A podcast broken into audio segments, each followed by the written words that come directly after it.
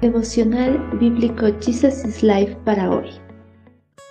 Finalizamos con el libro de Nehemías, capítulo 13, Respeto y responsabilidad.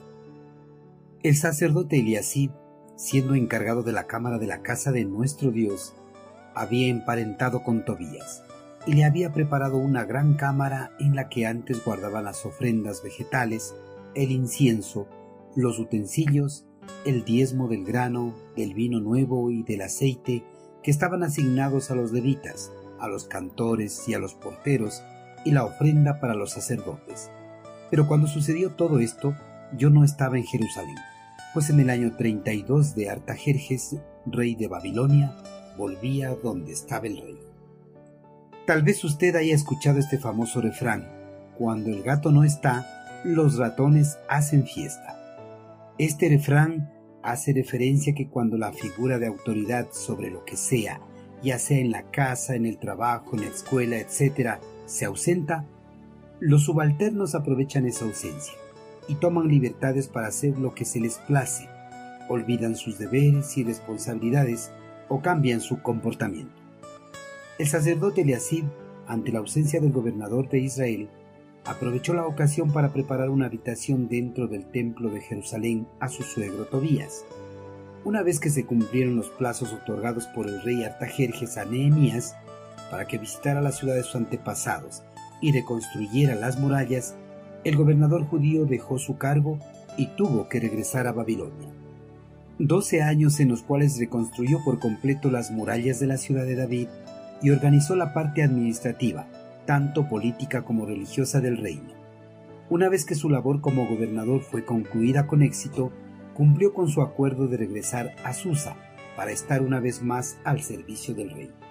Eliasib, el sacerdote del pueblo judío, deduciendo que Nehemías había salido de Jerusalén por el término de su licencia y sin posible retorno, empezó a aprovecharse de esa libertad, ya que no habiendo quedado en la ciudad nadie cuya autoridad temiese. Empezó a hacer cosas completamente indignas de su oficio sagrado, las cuales, aunque de acuerdo con su propio carácter irreligioso, nunca se habría atrevido a hacer durante la residencia del recto gobernador. Sin nadie a quien rendirle cuentas, el sacerdote aprovechó su posición para darle una habitación especial a Tobías dentro del templo. El sacerdote Eliasib había contraído alianza familiar con Tobías al casarse con su hija. Tobías era uno de los enemigos más férreos del pueblo hebreo, ya que él y sus aliados habían ocasionado grandes problemas a Nehemías durante la reconstrucción de los muros de Jerusalén. El sumo sacerdote, al estar encargado del manejo de las habitaciones agregadas al templo, no reparó en preparar una habitación en la casa del eterno Creador para el enemigo de su Dios. Eliasib, con sus acciones, profanó el templo de Jerusalén, ya que la habitación que le dio a su suegro había sido consagrada para guardar las ofrendas sagradas destinadas a sostener a los que servían en el templo.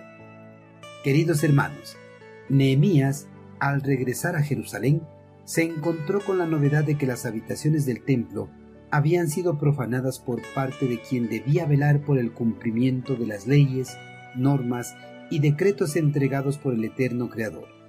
Eliasib se había aprovechado de su posición y de la ausencia de Nehemías para favorecer a un enemigo de la casa de David. Al igual que Eliasib, muchas personas se aprovechan cuando las autoridades se ausentan. Estas personas fraguan sus propios planes sin importar si al hacerlo rompen las leyes establecidas. Hermanos, debemos ser éticos en nuestras labores seculares o ministeriales debemos respetar las normas establecidas por las autoridades. Este respeto debe ser aún mayor en ausencia de una figura de autoridad. No sea como el ratón que hace fiesta cuando el gato no está. Mantenga siempre sus principios éticos de respeto y responsabilidad.